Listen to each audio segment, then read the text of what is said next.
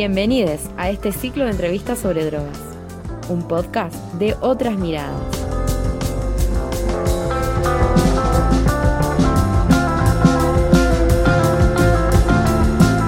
Diego Viegas es antropólogo integrante de la Fundación Mesa Verde y desde este equipo de investigación intentan reintegrar los conceptos de sociedad, cultura, realidad y conciencia a través del paradigma emergente holístico, que se basa en la investigación de los estados ampliados de la conciencia.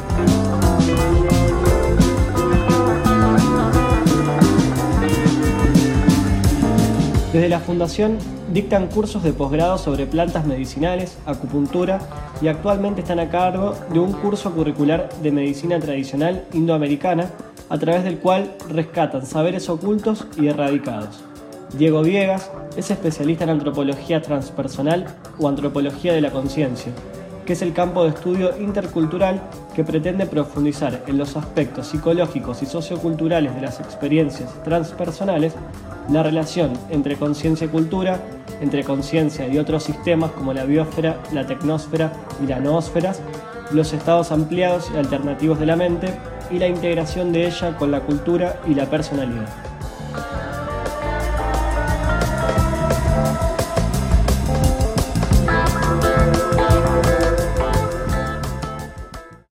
Bueno, Fundación Mesa Verde comenzó su camino allá por 1996. Veníamos con un grupo de psiquiatras, eh, historiadores, psicólogos, un equipo bastante amplio, llegamos a ser como entre 10 y 15 personas en su momento. Veníamos investigando eh, cuestiones que tenían que ver con eh, otra temática, nada que ver con, el tema de los estados ampliados, pero eh, eran testimonios de personas, por ejemplo, eh, que afirmaban, afirmaban haber sido abducidos por, por seres, pero que obviamente para nosotros no tenía esto nada que ver con eh, extraterrestres o cuestiones del espacio exterior, sino que nos dimos cuenta que en realidad estábamos ante una cuestión que solamente podía ser develada desde el punto de vista de los estados ampliados de la conciencia y nosotros mismos nunca habíamos eh, experimentado un estado ampliado. Será por una cuestión generacional, no sé, pero no, nunca, nunca habíamos tenido ningún tipo de experiencia de, ningún tipo, ni siquiera con, con cannabis, absolutamente nada. Este, cuando yo era adolescente esto no, no, era, no era común. Eh, y, y bueno, fue una cosa un poco hasta casual, te diría. Eh, dimos con, eh, a través de una entrevista en una revista Noticias en Buenos Aires con una psicóloga eh, transpersonal, podríamos decir, de Buenos Aires, que trabajaba con un famoso, luego supimos que era un famoso antropólogo colombiano, Luis Eduardo Luna, en una experimentación de terapia con el ayahuasca, ¿no? Estamos hablando del año 95, 96 en Argentina, todavía ni siquiera estaban las redes, no existían las redes sociales, ni los celulares, este, eh, digamos, no existían las páginas de internet con toda la información, había muy poca información sobre este tema. No somos un país amazónico, eh, Argentina, por lo tanto, eh, no es algo que, que tuviese que ver con nuestra cultura. Y entonces, eh, bueno, realmente no sabíamos exactamente qué era esto, pero intuitivamente eh, dijimos, es por acá, tenemos que explorar eh, esto. entonces, bueno, si bien con este grupo de profesionales veníamos trabajando desde varios años, casi nueve, diez años antes de esto que te estoy contando, fue en ese momento cuando pudimos eh, traer a Luis Eduardo Luna a la Argentina. En ese primer momento fue fines del año 96 eh, y se hizo el primer taller vivencial con ayahuasca en la Argentina. O sea, no sabíamos en ese momento que habíamos sido los pioneros en el país. Y entonces decidimos ir nosotros a la selva. Entonces este, hicimos una vaquita, así como se dice vulgarmente, entre todos los miembros. Enviamos a uno de los miembros allí a Perú sin demasiada información. ya te digo, tampoco sabíamos exactamente eh, con qué se podía encontrar y bueno, tuvimos la suerte de que mm, eh, en el viaje hacia la selva, hacia Pucallpa y Arinacocha, este eh, miembro del grupo, Claudio, se encontró con un sueco que estaba estudiando con don Antonio Muñoz Díaz, un chamán de la selva amazónica que participaba dentro de una organización que se llamó Ametra Ucayali, es decir, Asociación de Medicina Tradicional del río Ucayali, en Perú, y que estaba financiada por, por, el gobierno sueco. Eh, entonces, este, bueno, en ese viaje en el avión le dice que querés conocer a un, auténtico chamán, y por supuesto le dijo que sí, eh, y fue así que Claudio conoció a, don Antonio Muñoz eh, y ahí comenzó la conversación para traerlo a la Argentina. Y bueno, pudimos hacer una serie de seminarios, conferencias y demás, por supuesto. Lo trajimos a don Antonio muchas veces más y ya entonces comenzamos a aprender y a participar en experiencias de tipo chamánicas, que son muy diferentes a una experiencia que pueda tener cualquiera que, tome quizás ayahuasca. Eh, bueno, nunca se recomienda que sea en forma solitaria, individual, pero ni siquiera se parece a una experiencia que uno pueda tener con algún guía, algún facilitador occidental. ¿no? En este caso, eh, veíamos por primera vez cómo, cómo, trabajaba un auténtico chamán, cómo, eh, cómo trabajaba con sus cantos, cómo sus primeros cantos tenían que ver con una eh, protección del cuerpo energético, del cuerpo espiritual, tanto del mismo como de los pacientes.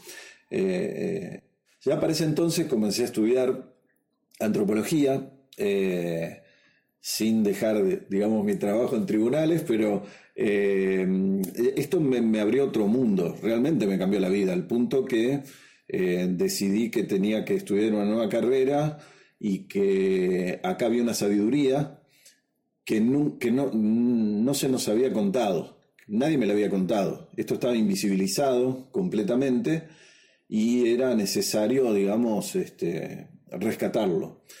Y esa fue mi postura y lo que después de mucho esfuerzo, eh, también con mucha suerte y también siempre con este equipo de, gente extraordinaria, con Néstor Berlanda, eh, ahora con Ariel Roldán, con Iván Turchetti y demás, eh, pudimos llegar a donde estamos ahora, que es haber puesto un pie en la universidad, tanto en la Facultad de Humanidades y Artes, en la, Escuela de Antropología, en mi caso, donde soy profesor titular por concurso de una materia que se llama Etnografía del Conocimiento que es, le enseñamos a nuestros alumnos de antropología cómo conoce el hombre, ¿no? Y el hombre no solamente conoce a través de la ciencia que tiene 400, 500 años, de la revolución científica, y que podría no haberse dado, se dio por estas cosas de la historia, ¿no es cierto? Así como también ocurrió la industrialización, que pudo no haber ocurrido, pero bueno, ocurrió y cambió el mundo, y el paradigma de la modernidad y la expansión europea y la colonización cambiaron el mundo y hubo toda esta persecución, digamos, del chamanismo y de las sabidurías que se basan en otros estados ampliados de la conciencia, eh, no solamente los enteógenos o las plantas psicoactivas, sino toda la infinita eh, variantes de toda la gama de técnicas eh, del éxtasis, eh, digamos, arcaicas, como, como le llamó el rumano Mircea Eliade, ¿no? Y, y, en ese sentido, bueno, luego ya Fundación Mesa Verde como que nos quedó un poco chico, necesitamos ampliar esta misma búsqueda, pero dentro mismo de la universidad, y es así que ya hace varios años que hemos creado el Centro de Estudios en Antropología del Conocimiento y la Conciencia dentro de la Facultad de Humanidades. Eh, y, eh, digamos, si bien seguimos trabajando con, como Fundación Mesa Verde, una asociación civil, eh, ya tenemos una revista académica dentro mismo de la universidad con el SEAC, ¿no? Y el SEAC puede avalar, a su vez, otra gran cuestión pionera también, eh, que, que, ha sido haber llegado a la Facultad de Medicina, que hoy en día eh, inauguramos, bueno, desde hace ya cinco o seis años, el primer curso de posgrado sobre medicina tradicional indoamericana en la Facultad de Medicina. La misma facultad que nos había negado dar una simple charla con un, con un chamán amazónico. Y hoy en día estamos llevando un montón de médicos tradicionales eh, de distintas etnias de América Latina y de la Argentina a nada menos que eh, al aula de, principal, digamos, de anatomía patológica, que es como si te dijera el, riñón mismo de, de, la enseñanza del paradigma occidental moderno en la medicina, ¿no? En nuestra facultad. Así que bueno, eso ha sido cuando, eso salió en la prensa, que salió en el diario La Capital de Rosario, lo levantaron de todas las redes en todo el país. Bueno, fue un boom periodístico que nos permitió pasar desde 15 alumnos que teníamos a 80, 100 alumnos, ¿no? Así que finalmente, desde aquella primera experiencia que tuvimos en el año 96, pasamos a estar hablando y enseñando y educando sobre estas cosas eh, tanto en la Facultad de Medicina como en la Facultad de, Humanidades en, Rosario. Bien, entonces son los pioneros de la integración de la ayahuasca con nuestra cultura, nuestras culturas occidentales en Argentina. Y en eh, sí, sí, sí. En cierta forma, sí, sí. Sí, sí, sí, porque además eh, Ayahuasca Medicina del Alma, que es el libro que escribimos con Néstor Berlanda, que un poco es el que, podríamos decir, refleja estos 17, 20 años de investigación eh, con los talleres vivenciales que después se discontinuaron, que tiene el prólogo nada menos que de Jacques Mavit. Ese libro eh, es el primer libro argentino sobre el tema, del año 2012. Y al poco tiempo sale el libro de Claudio Naranjo, que también se llama Ayahuasca, editado en España, que es diferente, digamos, pero fue, como raro, ¿no? Como al mismo tiempo salió el nuestro aquí en Argentina y, el de Naranjo en España. Eh, bueno, el nuestro también se vendió bastante bien en España y lamentablemente ahora está agotado y la editorial no ha querido volver a, reeditarlo, pero estamos en eso también. En cualquier momento y con suerte, quizás otra editorial, ya veremos cómo vamos a sacar la versión eh, ampliada y actualizada, sobre todo, de Ayahuasca Medicina del Alma. Te iba a preguntar eh, en relación a lo que venías contando, si es posible armonizar o integrar la experiencia de la medicina ancestral de los pueblos indígenas con la medicina occidental. Sí, totalmente. No va a ser una cosa de un día para el otro, por supuesto. Es un proceso que ya se empieza a dar y que quizás tarde muchos, muchos años. No, no, puedo decir cuántos, pero, pero es un proceso.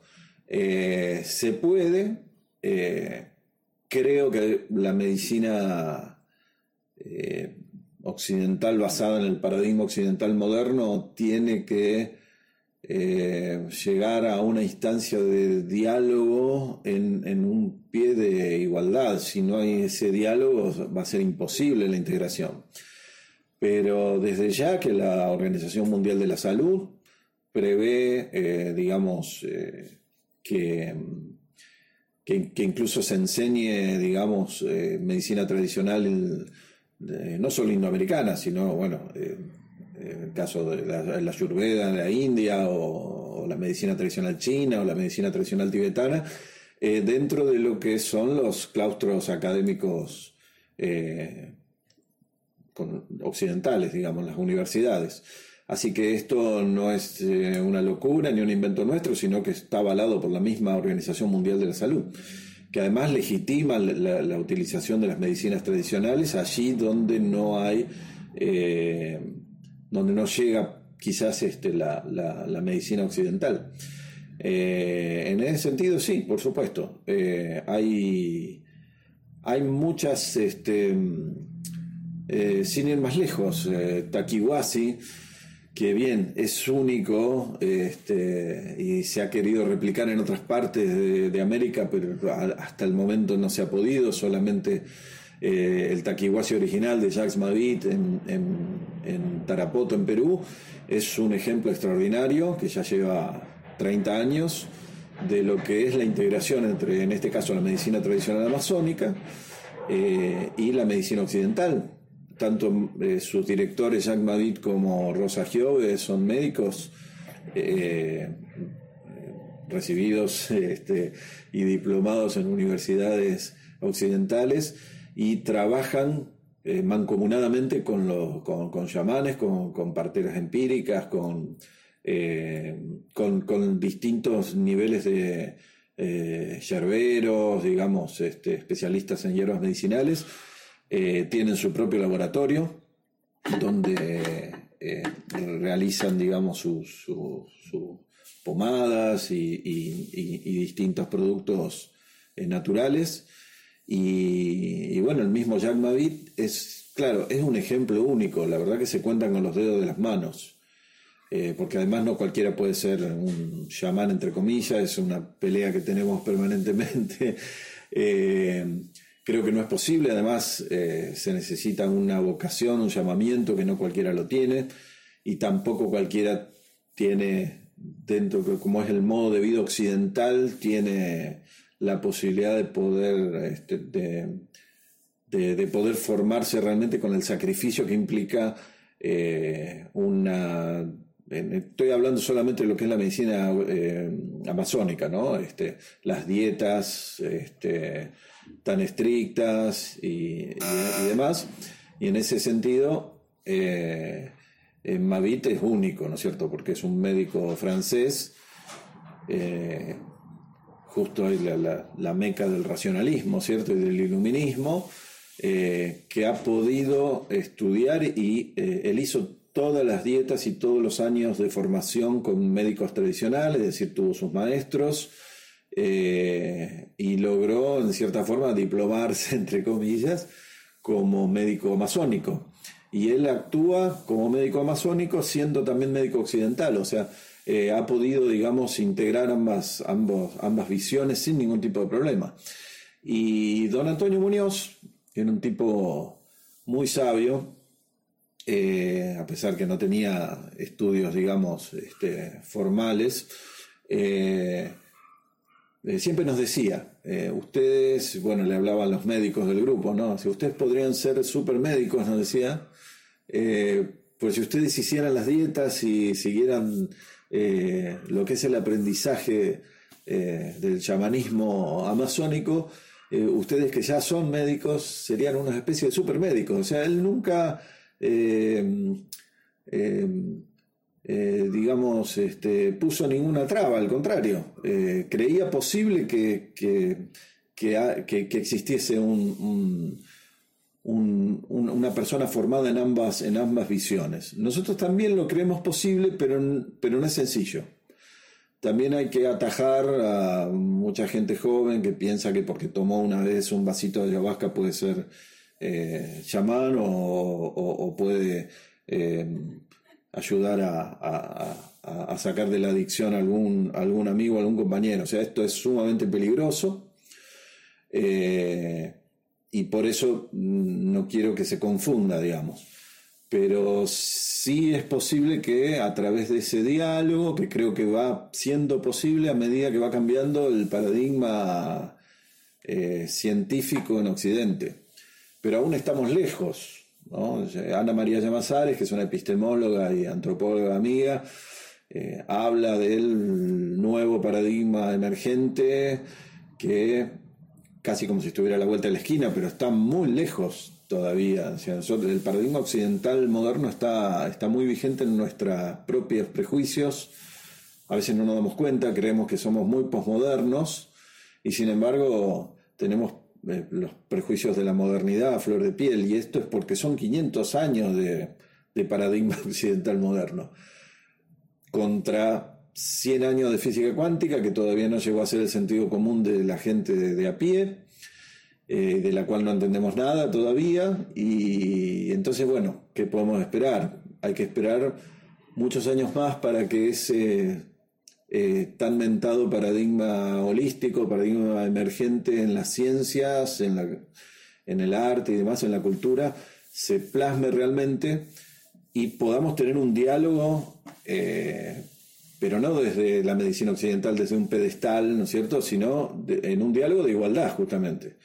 Eh, pero eso está en marcha ya, ¿no? De hecho, también en Aluminé se está construyendo el primer hospital intercultural mapuche, eh, en una localidad donde bueno, hay eh, gran cantidad de habitantes este, mapuches en, nuestro país, y en Chile ya existen también este tipo de hospitales interculturales, eh, solo que el, de Aluminé incluso hasta tiene sus camas orientadas hacia, hacia la luz del sol, digamos, está todo hecho en base a la, a la cosmovisión mapuche.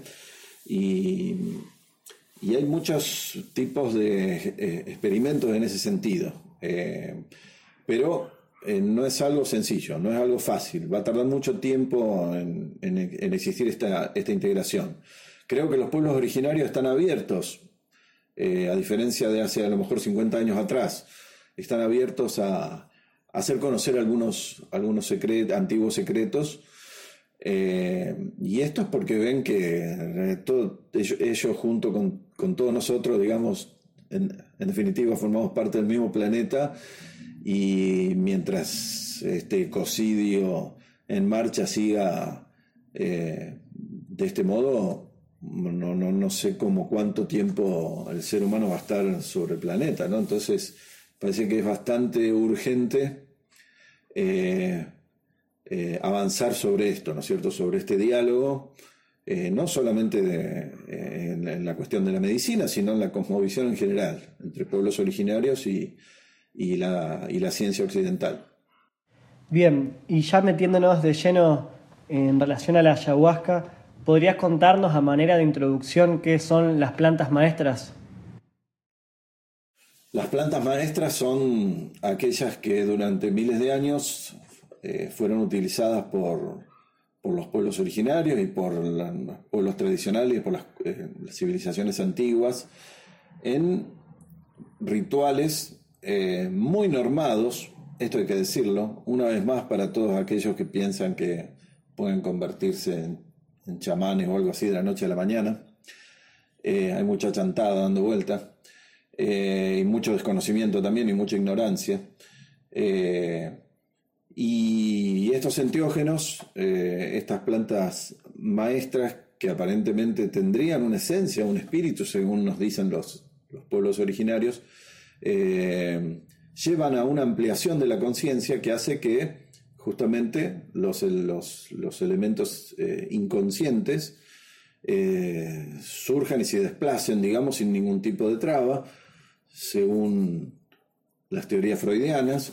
Y, justamente eso es, un poco peligroso. Si no se tiene cierto cuidado, si no hay un marco eh, estricto que se le dé a, esa ceremonia, a, ese, a esa amplitud de la conciencia, puede ser eh, que esos elementos, digamos, eh, queden ahí y el hecho de que surjan, digamos, casi como un volcán en, en expulsión y en expansión, eh, eh, requiere que, luego, digamos, esos contenidos sean eh, trabajados, ya sea por una terapia convencional o de alguna otra manera.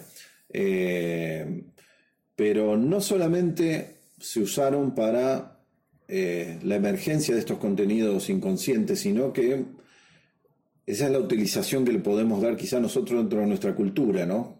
Como terapia, eh, donde sabemos que funciona muy bien, con todos los cuidados y los resguardos necesarios. Eh, también, de acuerdo a la cosmovisión de los pueblos originarios, ellos se comunicaban directamente con lo que podríamos decir es el propio espíritu de la naturaleza, con otros seres, con, otros planos, digamos, de la realidad, eh, de acuerdo a su cosmovisión y, en definitiva ellos mismos se integraban pautadamente, muy, muy normadamente, cada tanto, a través de estos rituales, con, eh, con, la propia naturaleza. Eh, ¿Qué es lo que le falta a la cultura occidental? ¿no? estamos neuróticos, como decía Terence Maquera, en estas sociedades industriales y postindustriales neuróticas, porque hemos perdido completamente todo tipo de conexión con ese otro plano de las esencias naturales. que los pueblos originarios los tenían, por eso no existe, o no existía, mejor dicho, eh, la adicción en, las antiguas civilizaciones. la adicción es un problema occidental y es un problema espiritual en, primer, en primera instancia. Eh, por supuesto, al al, someterlos a la culturación, los pueblos, muchos pueblos originarios también terminaron en la adicción al alcohol, por ejemplo.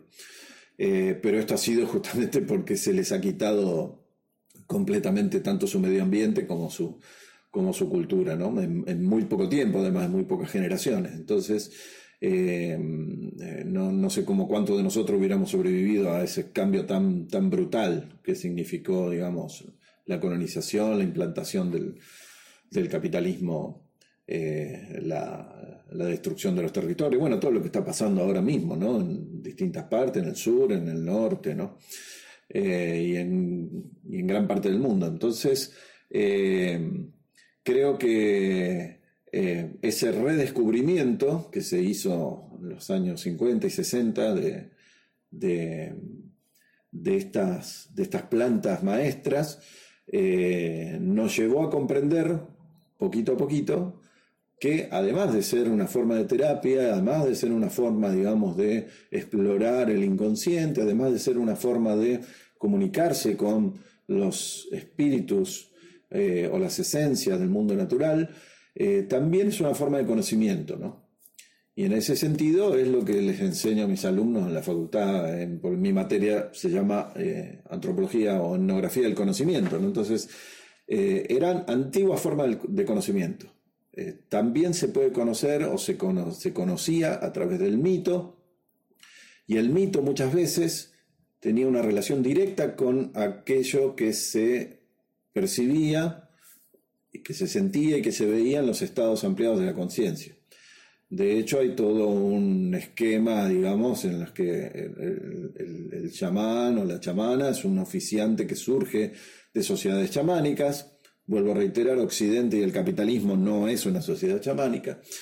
Eh, a partir de ese personaje es el sabio o el hombre que conoce, eso quiere decir chamán. Eh, el hombre o la mujer que conoce, el sabio o la sabia. Y eh, este personaje tiene por oficio entrar en estados ampliados de la conciencia, obtiene información y esa información la conduce hacia su propia comunidad, hacia su propia sociedad, creando cultura.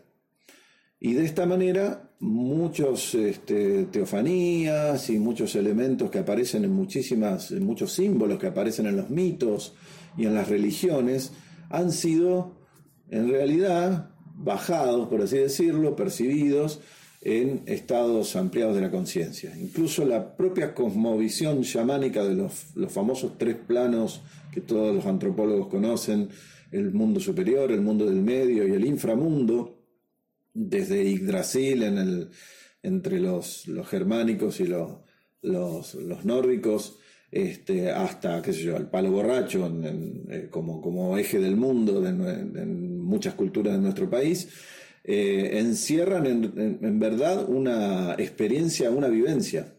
Esto no fue primero un símbolo, sino primero fue una vivencia y después se, transformó en un símbolo.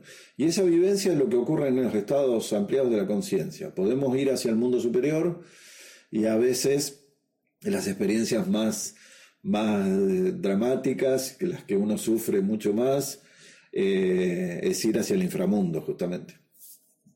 Bien, Leía por ahí que muchas veces en Brasil, en la toma de ayahuasca, muchas personas tienen visiones con templos, con iglesias.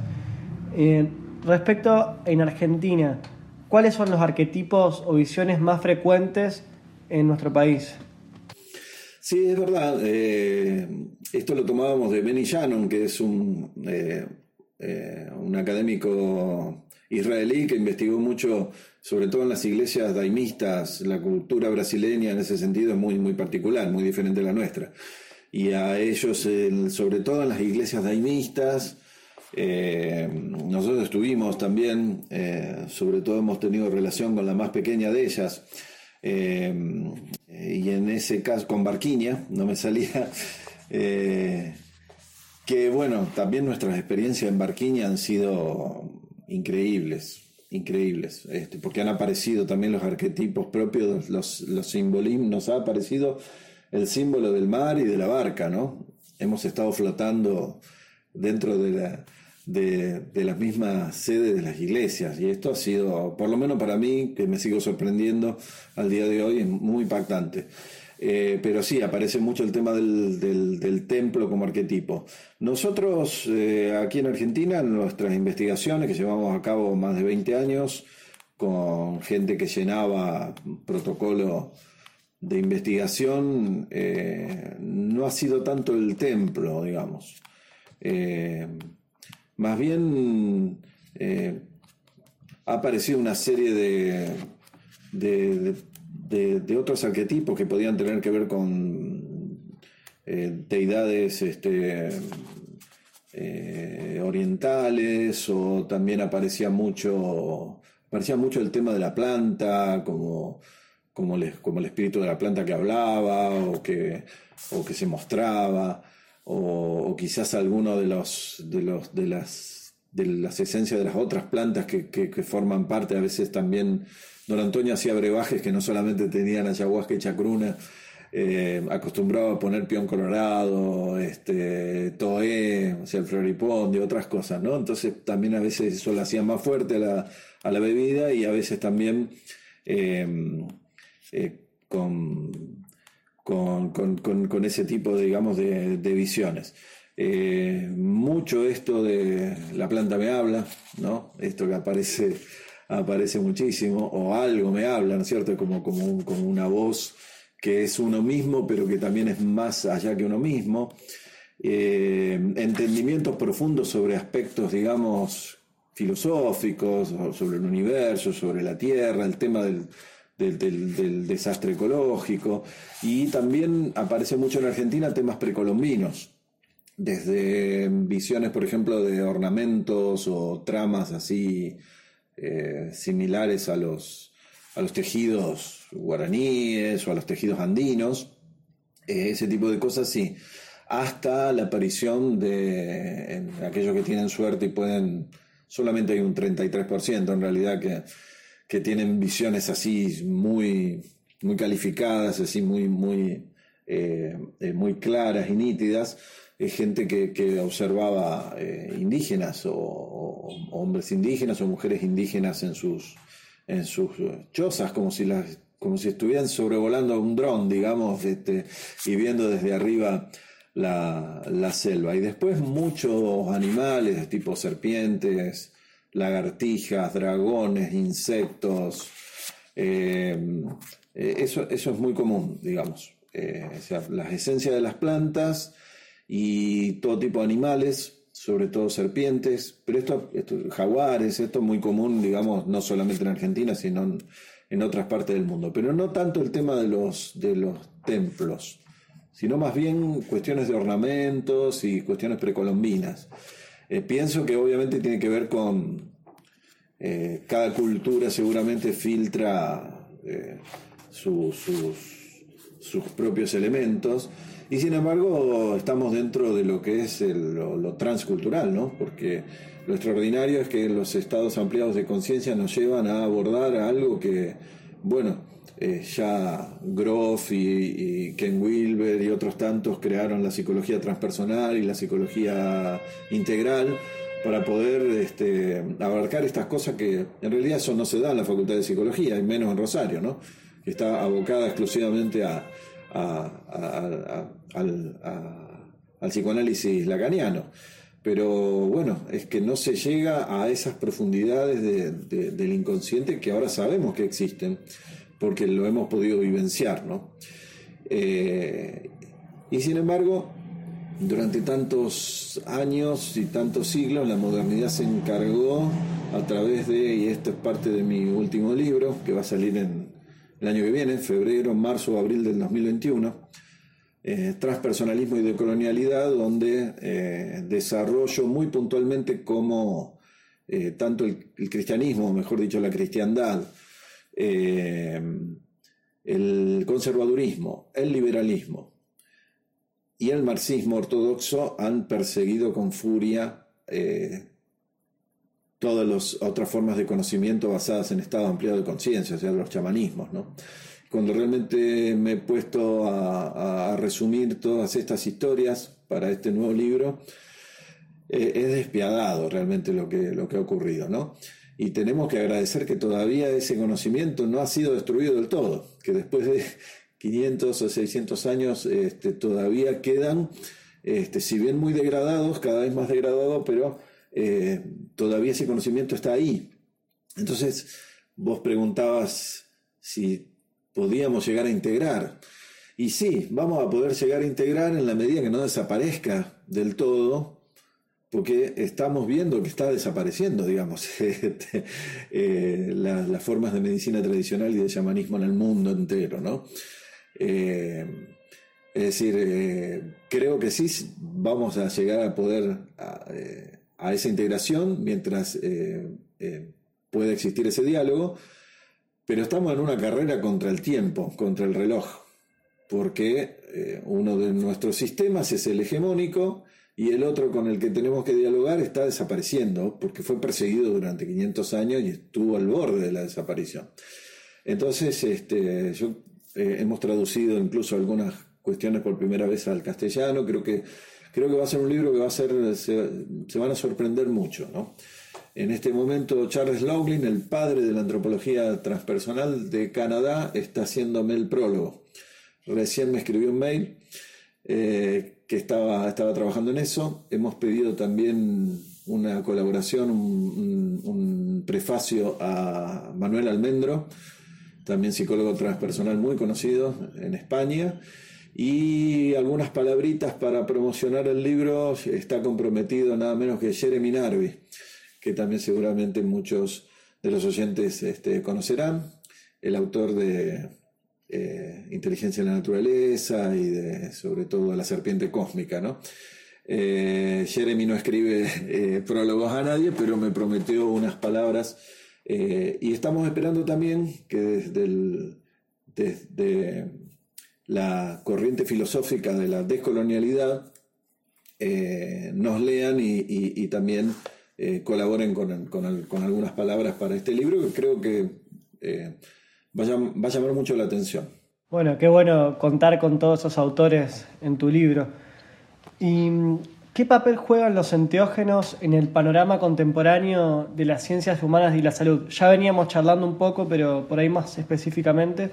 Y en este momento, eh, eh, lo que es el tema, porque en el norte global se habla de los psicodélicos, yo no estoy muy de acuerdo, ¿no? Y se, se, habla como, como así, como todo metido en una, en una misma bolsa. Medio peyorativo también a veces. A veces sí, y cuando no es peyorativo igual es diferente, digamos, la forma en que ellos lo, lo ven, ¿no? Pero están, se está avanzando muchísimo. Eh, se está trabajando mucho en Estados Unidos para que salgan, por ejemplo, eh, pastillas, digamos, de psilocibina y el MDMA también eh, para este, propósitos terapéuticos, ¿no? Desandando todo el camino que ocurrió, como ya ustedes saben, a partir de la prohibición en la época de Reagan y demás, en los 80, ¿no? Entonces, Em, eh, esto eh, eh, es muy fuerte, pero también es muy fuerte porque están los intereses de los grandes laboratorios atrás de esto, ¿no? Que ya no saben cómo hacer más dinero con más medicamentos y vieron que toda esta posibilidad que ya tenía toda una serie de estudios, obviamente con el LSD ya mucho tiempo atrás, de todo lo que era la década del 60 y 70, antes de la prohibición. Entonces, de a poquito se comenzó a abrir este, eh, estos estudios. Eh, o sea, dentro de la prohibición ha habido como excepciones y estas investigaciones se, se están llevando a cabo y estamos muy cerca de que pronto algunos laboratorios norteamericanos saquen con alguna marca comercial para determinados tratamientos, para terapia muy, muy determinada, tanto la psilocibina como el MDMA. Yo en cambio lo veo desde otro punto de vista. Me parece que estas cosas sí pueden ser aprovechadas desde el punto de vista terapéutico, pero no necesariamente a través de una, de una pastilla o como ellos lo ven, los psicodélicos dentro de una, misma bolsa, sino yo siempre puntualizo más sobre el know-how, sobre el, conocimiento que rodea a la sustancia. No es la sustancia en sí misma. O sea, la ayahuasca es maravillosa, pero en sí misma eh, puede ser peligrosísima también. O sea, es el contexto que se le da a eso. Eh, nada que tenga que ver con enteógenos debe hacerse eh, fuera de un contexto muy normado, que es lo que nos han enseñado y nos han legado los, los pueblos originarios que lo usaron positivamente durante tanto tiempo. Se necesita una integración de la experiencia, se necesita un tiempo para eso. Eh, se necesita también un, acompañamiento, eh, digamos. Eh, claro, es, difícil porque también no todos los chamanes que, vienen desde el Amazonas, por ejemplo, son buenos, ¿no? También hay gente que, son abusadores, este, que les interesa solamente el dinero, o sea, tampoco el romanticismo, ¿no? Porque hay también un romanticismo New Age, que es como la otra cara. Eh, una cara es la, como la negación de que esto sea una forma de conocimiento que sirva o que sea terapéutico. La otra cara es el romanticismo New Age, donde todos podemos ser chamanes, todo es color de rosa y el chamanismo no es nada color de rosa. Este, es todo lo contrario, es siempre una lucha permanente entre el bien y el mal y en la enfermedad los, eh, los seres negativos y, eh, y, en ese sentido también hay gente oscura que, que, es, es, difícil para, para, cualquiera de nosotros darse cuenta, uno no, no se da cuenta y ya eh, hay que alertar también sobre esto, ¿no? En Perú ha habido hasta muertes. En Perú directamente muere un gringo y lo entierran así directamente, lo tiran al río y no pasa nada. No existe la policía, no existe nada. O sea, estamos hablando de lugares muy marginales donde se ha hecho tan importante eh, para esta gente que justamente vive en lugares marginales, el dinero que llevan los gringos, los dólares, los euros, y que quieren tener esta experiencia, que, este, bueno, caen en manos de cualquiera. Y generalmente no es el ayahuasca, sino muchas veces este, hacen pasar a los gringos por eh, eh, cuestiones eh, de limpieza con, plantas muy eh, peligrosas, tóxicas, este, o que solamente las saben manejar los buenos, los buenos curanderos. Entonces, este, hay purgas de tabaco que han llevado a la muerte a mucha gente, este, y chirizanango, purgas, digamos, o, dietas este, mal manejadas, mal usadas, y bueno, ese también es todo otro contexto de, cómo esto se ha comercializado en solamente 20 años, porque como te digo, nosotros empezamos en el 96, este, cuando casi no había información sobre esto, eh, nunca jamás íbamos a imaginar que 20 años después este, tanta gente iba a acceder a la experiencia y tanta gente iba a viajar y, y ya hoy en día ya hay todo un comercio muy bien establecido que nos hemos enterado, por ejemplo, en los congresos de ICERS, que, hemos ido a los, tres congresos de la Haya Conference, que se llama la Conferencia Mundial de la Ayahuasca, y en sus tres, este, eh, eh, en los tres años que se, que se realizaron, hemos estado presentes los únicos representantes de la Argentina, con Mesa Verde, y, y en ese sentido hemos visto varios documentales este, muy preocupantes sobre el nivel de comercialización que, esto tiene en regiones como Ecuador, en Perú, en Brasil, etc. ¿no? Entonces, eh, eso también lleva al, mal uso, a la mala praxis, eh, con el que hay que tener mucho cuidado. ¿no? Eh, no todo lo que brilla es oro. Y sin embargo, seguimos insistiendo en que el potencial terapéutico es enorme. Es enorme. Y, creo que estamos en una época, bueno, esto, esto es lo que postulo yo en mi libro que va a salir ahora el año que viene. Eh, creo que necesitamos este tipo de experiencia bien llevada a cabo eh, para cambiar, digamos, para de alguna manera decolonizar mentes y en la esperanza de que no sigamos en el rumbo que estamos eh, yendo. ¿no? Obviamente ni los políticos ni los economistas este, tienen este tipo de experiencia porque creo que si no, eh, no nos seguirían llevando por el camino en que estamos yendo. ¿no? Eh, algunos dicen que, que, esta pandemia es el fin de la modernidad y el principio de un largo trayecto hacia la transmodernidad. Hay que, en palabras de Enrique Dussel, ¿no? yo creo que eh, no soy tan optimista. Este, eh, pienso que los mismos eh, chamanes están teniendo mensajes desde, ese otro lado que nos advierten que quizás podamos sobrevivir a esta pandemia, pero pueda, pueda venir otra, también provocada por los laboratorios o la guerra comercial entre China y Estados Unidos o por la industria alimenticia y, los mal manejos eh, que, la tala de bosques y todo lo que ya sabemos, y quizás la próxima no la sobrevivamos. ¿no? El planeta sí va a sobrevivir. Eh, nosotros somos los que podemos llegar a, extinguirnos, tal como se extinguieron en su momento los dinosaurios y el, y el, y el planeta siguió existiendo. Entonces, hay una necesidad, me parece a mí, una premura por porque volvamos a reconectar con esa fuente, digamos, eh, y el ayahuasca es una de las tantas, de las tantísimas este, eh, formas que tenemos de reconectar con, la fuente y la esencia del mundo natural. También la meditación, también el yoga, también, o sea, eh, el ayahuasca no es para cualquiera tampoco. El aguachuma tampoco es para cualquiera, el silosí no es para cualquiera, el sevil tampoco es para cualquiera. Eh, cada uno encontrará, algunos se encuentran más cómodos con la meditación, otros se encuentran más cómodos con el yoga, otros se encuentran más cómodos con, sustancias, pero eh, el tema es que esa reconexión se haga de forma ordenada, se haga, digamos, eh, de forma pautada.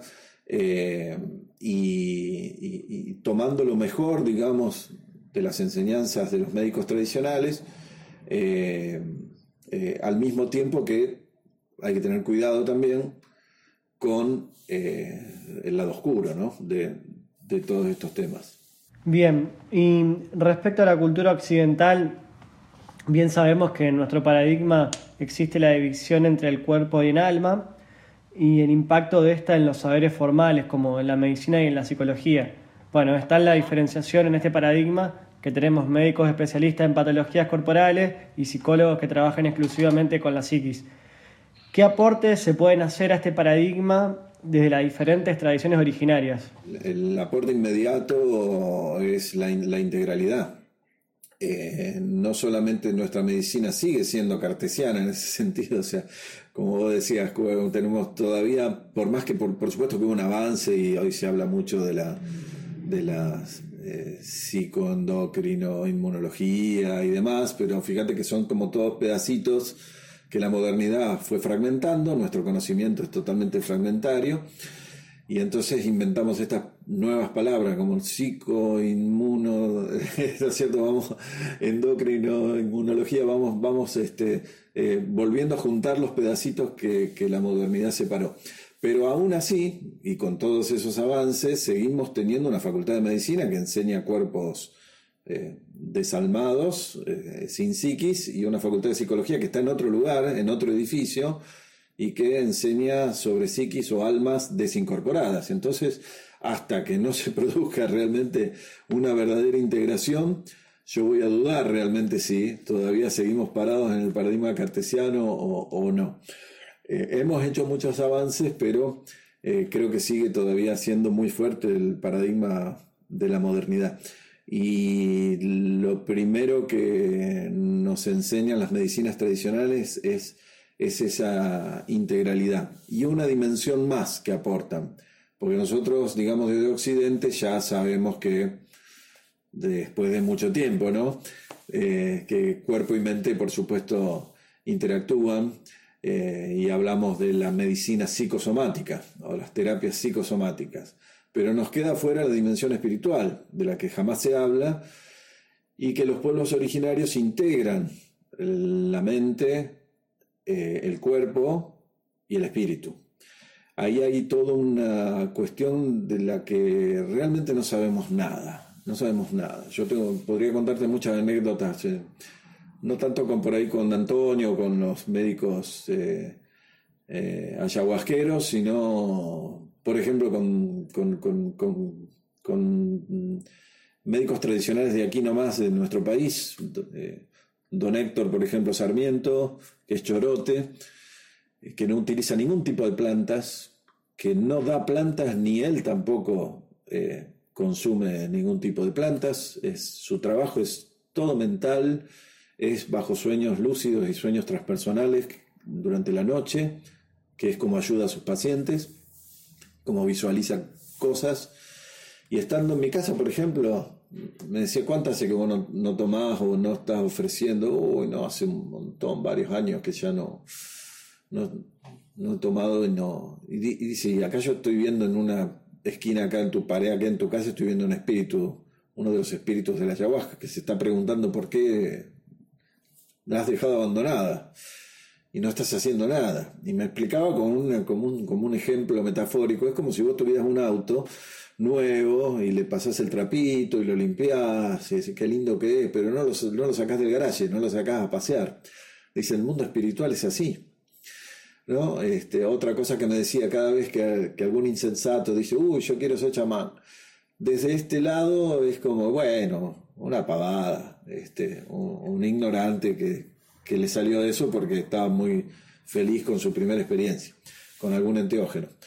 Pero del otro lado, me decían, eh, don Héctor, eh, cuyo verdadero nombre es Deco, es un nombre chorote, eh, dice, es como que prestan otro tipo de atención ¿no? de, ese, de ese mundo espiritual. Y ese mundo espiritual no sabemos nada absolutamente nada. Entonces, este, bueno, mucho más este, cuidadosos debemos ser si recién estamos integrando mente y cuerpo y del mundo espiritual no sabemos nada. Porque se lo ha negado se lo, durante bueno, toda la modernidad y hasta el momento. ¿no? Entonces, eso está fuera del mundo científico, eh, es algo de lo que no se habla, no existe directamente y para el mundo indígena es sumamente importante, porque ellos piensan que la enfermedad, cualquiera sea, comienza en el mundo espiritual y luego puede eh, o no, eh, digamos, este, avanzar hacia, hacia la mente y el cuerpo, lo que es más visible porque sus manifestaciones son más visibles para nosotros, cuando ya la, y a veces cuando la enfermedad ya está muy avanzada en en, la materia, en el cuerpo, ya no es posible muchas veces sanar. Entonces, pero por eso tenemos que empezar eh, al revés, ¿no es cierto? Por integrar una dimensión que nos está faltando incluso. Eh, por eso es tan complejo. La medicina tradicional es eh, extraordinariamente compleja. Y como te decía, está degradada, ¿no? Este, ya por ejemplo, chamanes wichí, en todos mis viajes en el norte, lamentablemente solamente he podido dar con tres tres. En Formosa ya no hay más, hace tiempo que no hay más. En toda la provincia de Formosa. Y en Salta solamente tres. Cuando en la década del 60 todavía había muchísimos.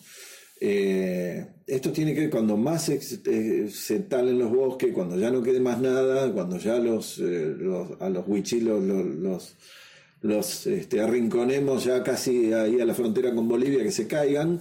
Bueno, no pretendamos después este, aprender algo de, un conocimiento que hemos este, terminado por erradicar, digamos. Es decir, cuando yo hablo de la modernidad y hablaba de la cristiandad y hablaba del marxismo o, de, del neoliberalismo, este, si bien hago una cuestión histórica, es algo que está pasando ahora. Hace 20 días atrás, en Guatemala, quemaron vivo a un chamán maya. Sus propios, eh, digamos, compañeros de NIA, pero que se han vuelto fundamentalistas evangélicos. Esto está pasando en toda América Latina y todo el tiempo está pasando. No, no, es algo que ocurrió ya en la época de la colonia y ahora no. ocurre permanentemente, ¿no? Entonces, y los propios pueblos originarios van abandonando también, no quieren saber nada con el sufrimiento que implica el aprendizaje completo del know-how, como digo yo, de la, de la medicina tradicional. Entonces, también está pasando eso, muchos jóvenes eh, en el Amazonas o, en otras regiones eh, no tienen un completo aprendizaje, van en busca a lo mejor de eh, los dólares que le que le da el gringo, ¿no? Que quiere tener la experiencia y nada más. Entonces estamos, tenemos muchas dificultades. Habíamos empezado a hablar del, famoso diálogo y de cómo y de cómo ir hacia ese diálogo. Pero vos fíjate que eh, tenemos todo tipo de, dificultades por todos lados. Eh, aun cuando yo soy el que creo que necesitamos más que nunca volver a esas raíces. Bien, Diego, y para finalizar, te pregunto, para vos, ¿qué rol debe tener el Estado y qué tipo de políticas públicas se deben desarrollar respecto a la integración de las medicinas tradicionales originarias en el sistema de salud?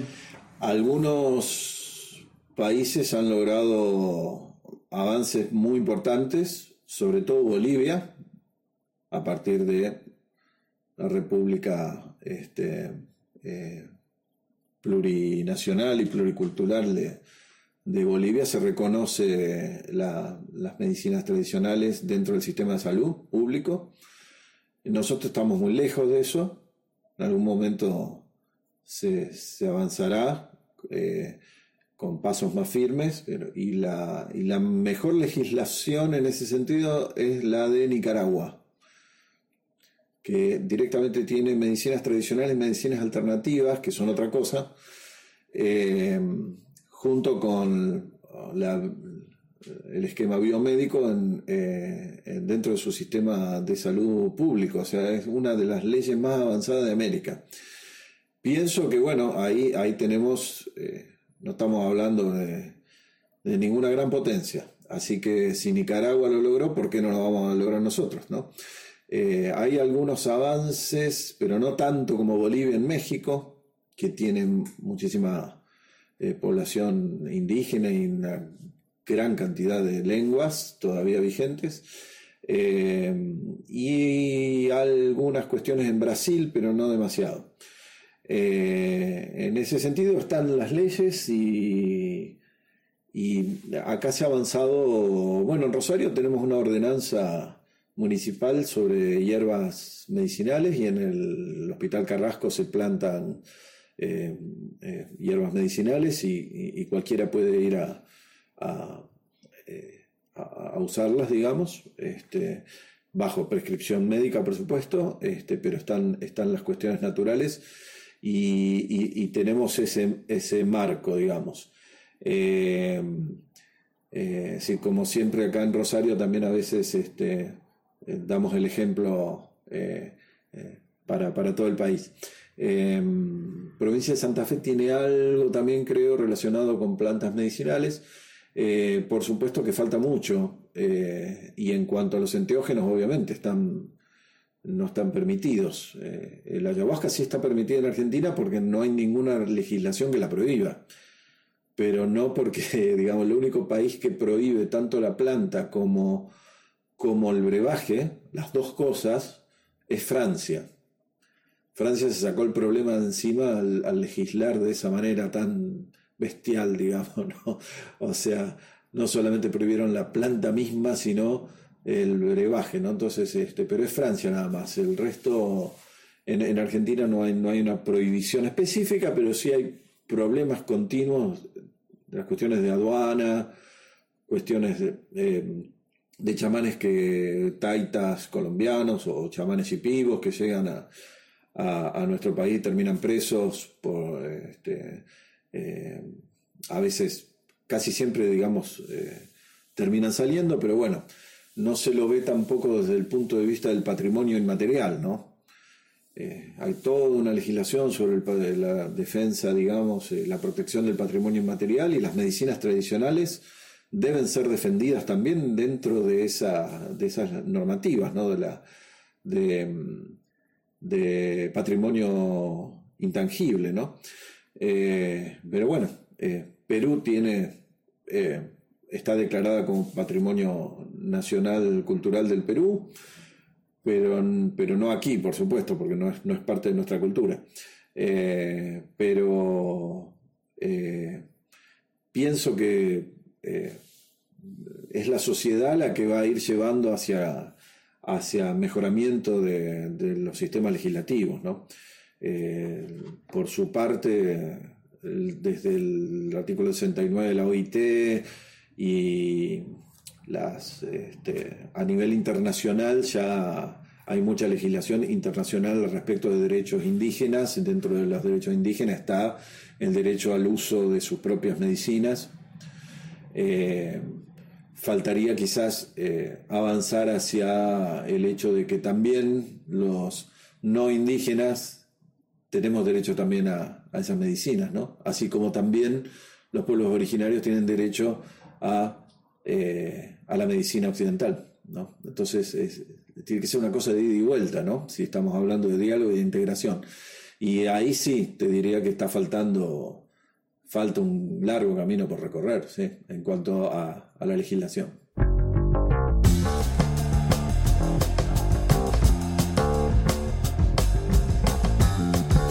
Si te gustó este podcast, compartilo y seguinos en redes sociales. Busca Otras Miradas en Facebook y otras.miradas.drogas en Instagram. Un podcast de Otras Miradas.